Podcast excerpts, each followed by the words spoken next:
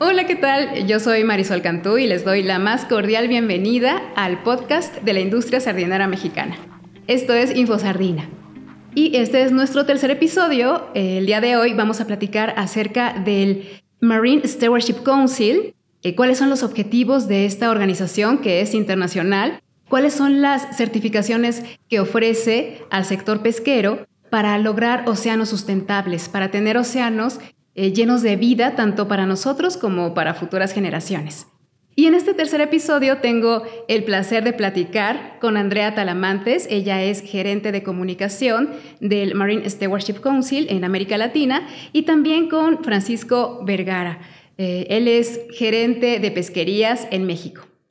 Y bueno, eh, Andrea, cuéntanos un poco acerca de tu trayectoria. ¿Cómo comenzaste a introducirte en, esta parte del, sector pesquero y cómo fue que, entraste en Marine Stewardship Council?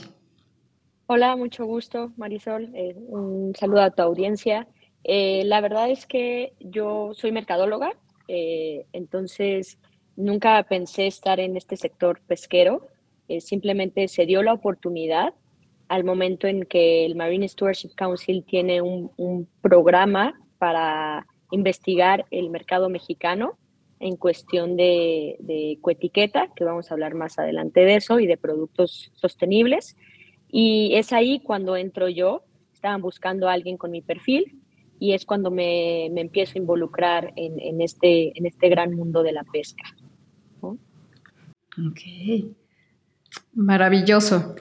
Y bueno, ¿nos podrías platicar un poquito acerca de eh, los objetivos que tiene esta organización? Claro que sí. Bueno, eh, como saben, el Marine Stewardship Council, o conocido como MSC, es una organización sin fines de lucro y esta nace en el 97 a raíz de que una pesquería de bacalao en Canadá colapsa, ¿no? Entonces, en colaboración con Unilever y WWF, eh, buscan solucionar esta, esta, esta, este tema de la sobrepesca, ¿no? Lamentablemente, en este colapso de la pesquería, alrededor de unos 35 mil trabajadores pierden su trabajo, ¿no? Entre ellos este, pescadores, trabajadores de las plantas procesadoras y, todos los trabajos relacionados con la pesquería, ¿no? Eh, entonces se hace esta colaboración y después de más o menos un año, 18 meses de, de consultas, en el 98 eh, se hacen consultas con la comunidad científica, con la comunidad académica, con organizaciones civiles, y es cuando nace el estándar de pesquerías, que vamos a hablar más, más adelante de, lo que es el estándar de pesquerías, ¿no?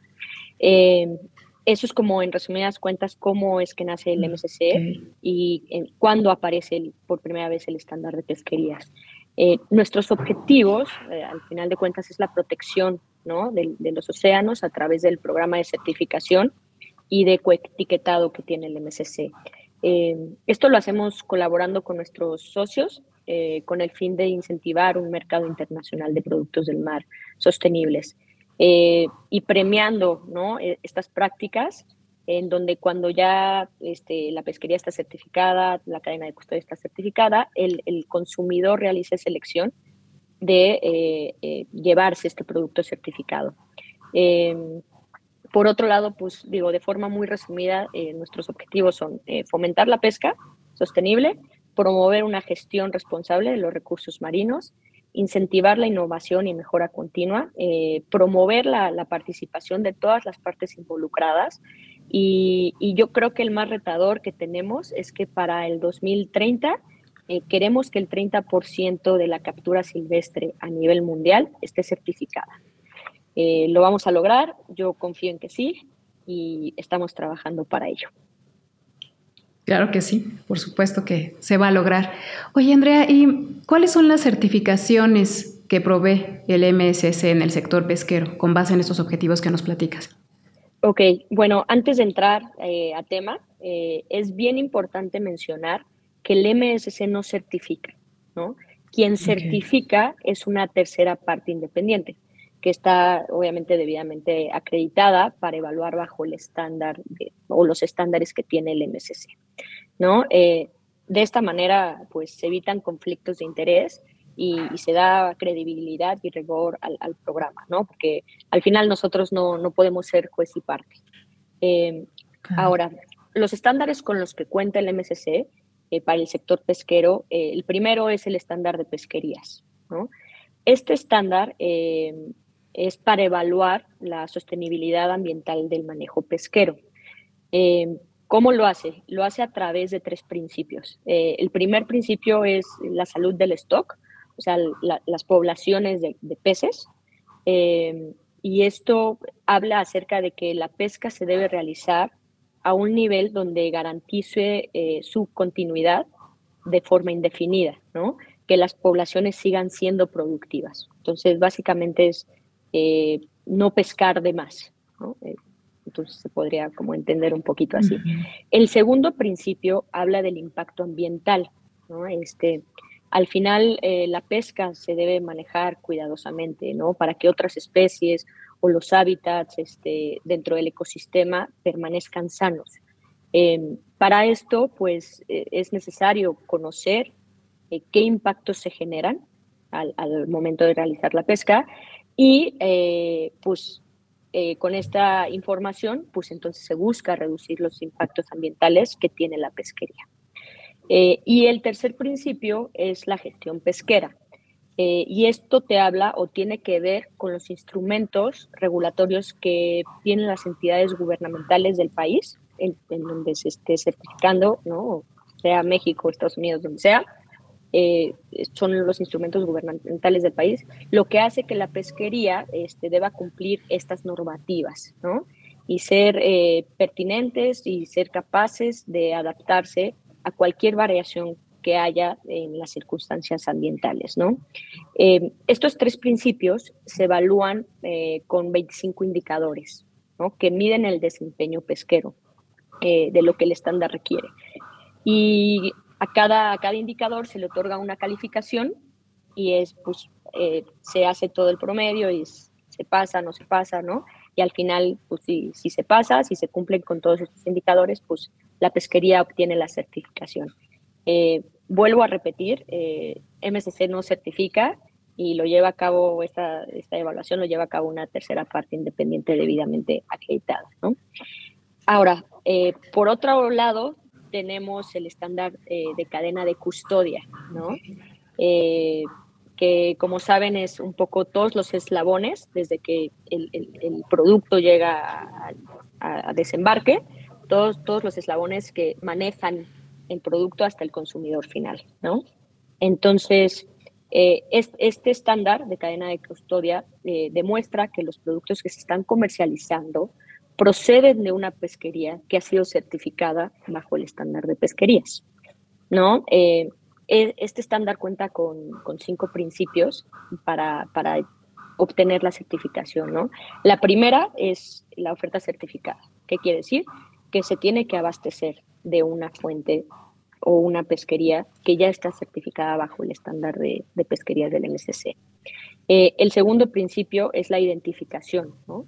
Los productos eh, que están certificados tienen que estar debidamente identificados, sea un letrero, sea etiqueta, lo necesario para identificar que ese producto está certificado.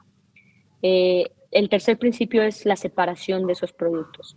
Entonces, eh, puedes tener tu producto que no esté certificado y producto que esté certificado, pero tienen que estar debidamente separados dentro de, la empresa. Eh, el cuarto principio habla del origen de, los productos adquiridos, que es la, trazabilidad, y que como deben de estar debidamente identificados, también las cantidades que se gestionan deben de estar eh, pues debidamente documentadas. Eh, ¿En qué sentido? Pues si tú compras posiblemente 10, por decir algo, 10 kilos de producto certificado, evidentemente no pueden salir 20 kilos de producto certificado, ¿no? Entonces las, las cantidades tienen que hacer eh, match en ese sentido. Eh, y el quinto principio es acerca de la gestión, ¿no? La, la empresa o el distribuidor, comercializador, tiene que tener una buena gestión para cumplir esos requerimientos que solicita el estándar. Entonces, si resumimos el estándar de cadena de custodia, es básicamente que eh, comienza cuando surgen riesgos de mezcla y de sustitución y termina cuando deja de existir ese riesgo. Entonces, básicamente, un producto como una lata, un frasco que ya está listo para el consumidor final, ahí termina esa cadena de custodia porque ya no sufre el riesgo de poder ser mezclado. ¿No? Eh, y bueno, una vez obteniendo estos dos, eh, dos certificaciones, que es el de pesquerías y el de cadena de custodia, bueno, pues eh, el, producto o el marisco, el pescado, es elegible para aportar nuestra conocida ecoetiqueta azul, que es algo así, más o menos, ¿no? En los productos ya finales.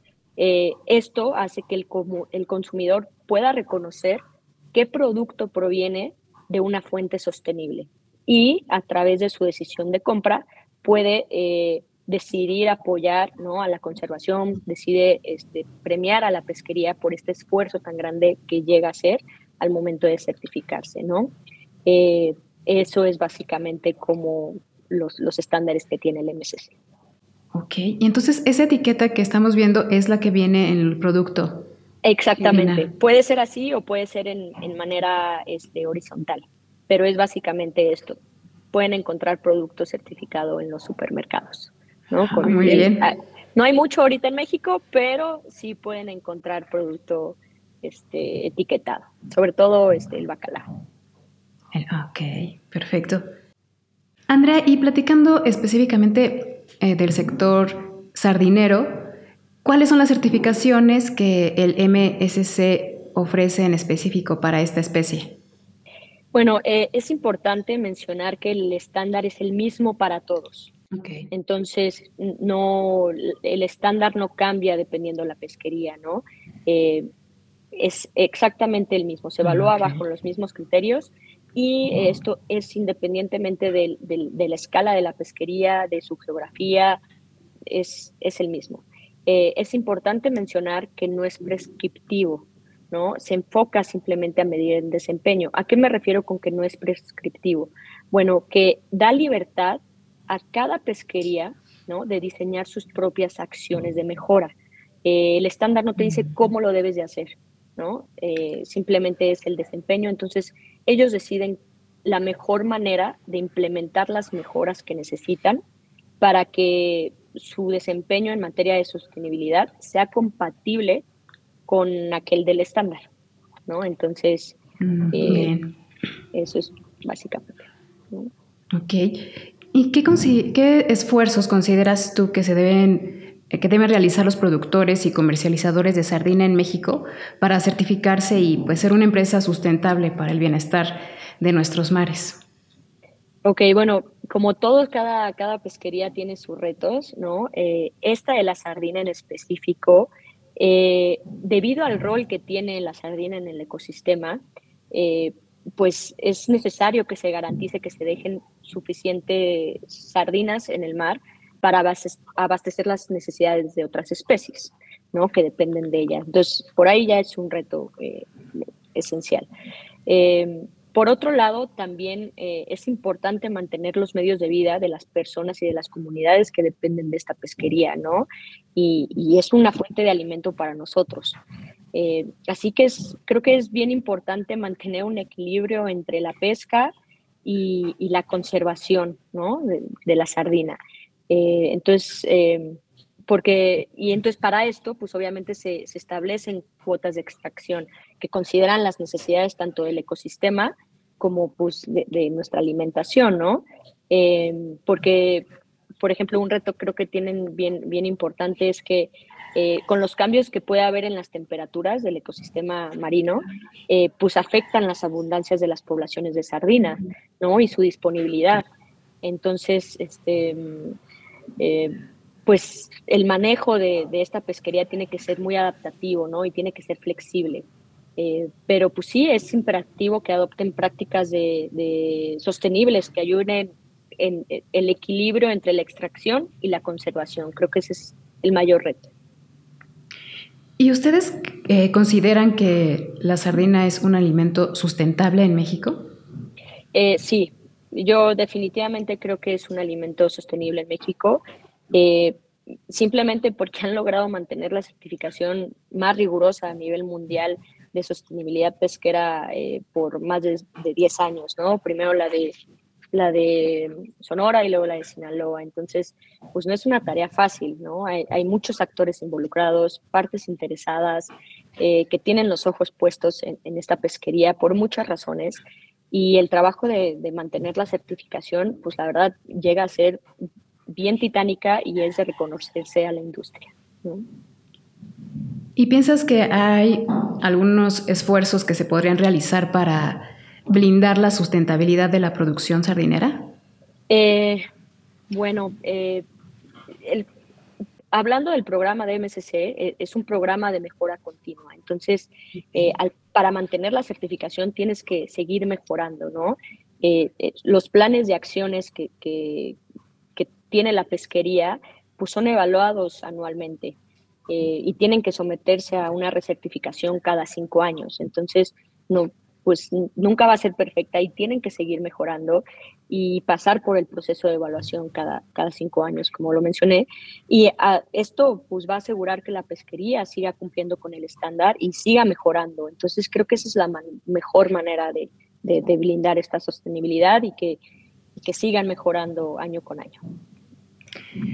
Eh, me, quedé pensando acerca de, bueno, de esta labor que se ha realizado en México al respecto de la sustentabilidad de la industria sardinera y me gustaría preguntarte qué empresas o instituciones mexicanas eh, destacarías en la producción sardinera y por qué. Eh, yo creo que destacaría a todas las partes, a, todas las partes interesadas y con esto me refiero a la industria, eh, al gobierno, a la comunidad científica, a las organizaciones de la sociedad civil eh, porque al final de cuentas trabajan, trabajan en conjunto, ¿no? Tienen que trabajar en conjunto eh, de alguna manera u otra para lograr la certificación. De otra forma, se torna bien complicado, ¿no? Este, alcanzar esta certificación. Y yo creo que es un ejemplo para las pesquerías del país, eh, la manera en que la pesquería de sardinas demuestra cómo se puede colaborar eh, de manera efectiva con todos los socios y con todas las partes interesadas. Entonces, creo que lo han hecho muy bien y es de reconocerse y tiene que, servir de ejemplo para, para, otras pesquerías. Muy bien. Y bueno, para ir eh, finalizando, cerrando este episodio, eh, ¿nos podrías compartir un mensaje enfocado en la conservación de nuestros océanos y la importancia que tiene la sardina, claro, para la industria, para poder lograrlo? Eh, claro que sí. Yo creo que es urgente la, conservación de nuestros océanos y sus recursos. Creo que están bajo mucha presión. Eh, la, la, sobrepesca evidentemente está afectando gravemente las poblaciones de pescados y mariscos y los ecosistemas. Pero, por otro lado, también tenemos una población en crecimiento que tiene que ser alimentada, ¿no? Entonces, creo que es eh, importantísimo apoyar y fomentar las prácticas eh, pesqueras sostenibles.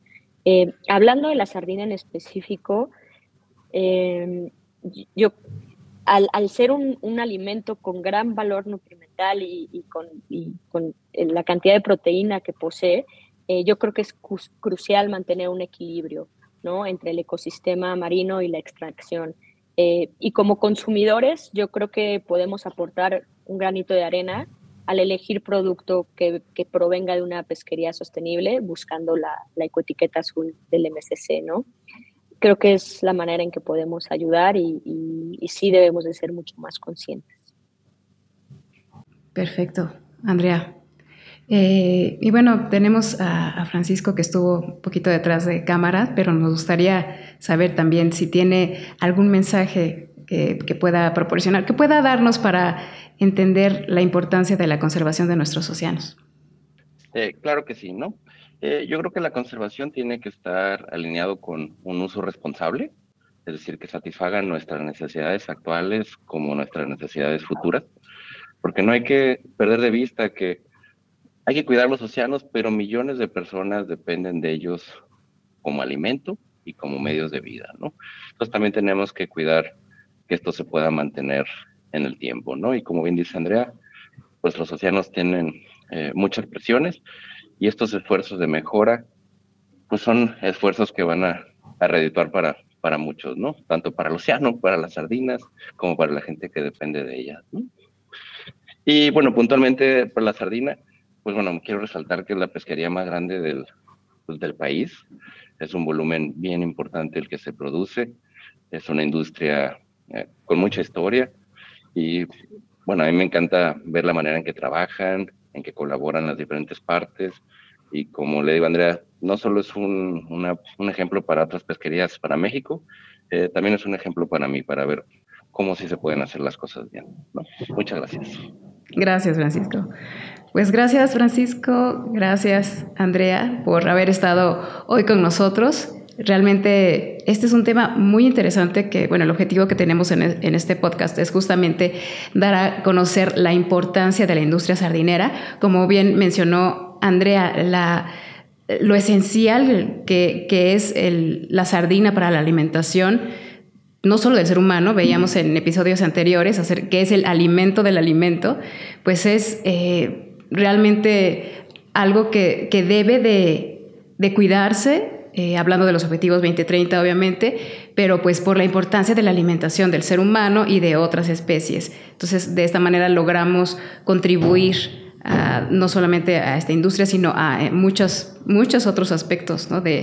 De, de, las industrias también, de la alimentación. Y bueno, pues estamos aquí muy contentos de haber platicado con ustedes. Eh, gracias Andrea, gracias Francisco por, por haber estado hoy con nosotros. ¿Algo más que quieran agregar? No, muchas gracias por la invitación y cuando quieran estamos aquí para volver a platicar con ustedes. Perfecto. Gracias a ustedes, gracias. Esperamos vernos muy pronto. Gracias. Y muchas gracias a ustedes por habernos acompañado en este tercer episodio de InfoSardina, el podcast de la industria sardinera mexicana. Hoy tuvimos el placer de platicar con Andrea Talamantes, gerente de comunicación del Marine Stewardship Council, y con Francisco Vergara, gerente de pesquerías para México, el Caribe y América Latina. Y bueno, espero que estén atentos a los siguientes episodios porque vamos a platicar acerca de otros temas muy interesantes de esta industria y también de la parte nutrimental de este alimento tan delicioso para todos los mexicanos. Yo soy Marisol Cantú y nos vemos a la próxima.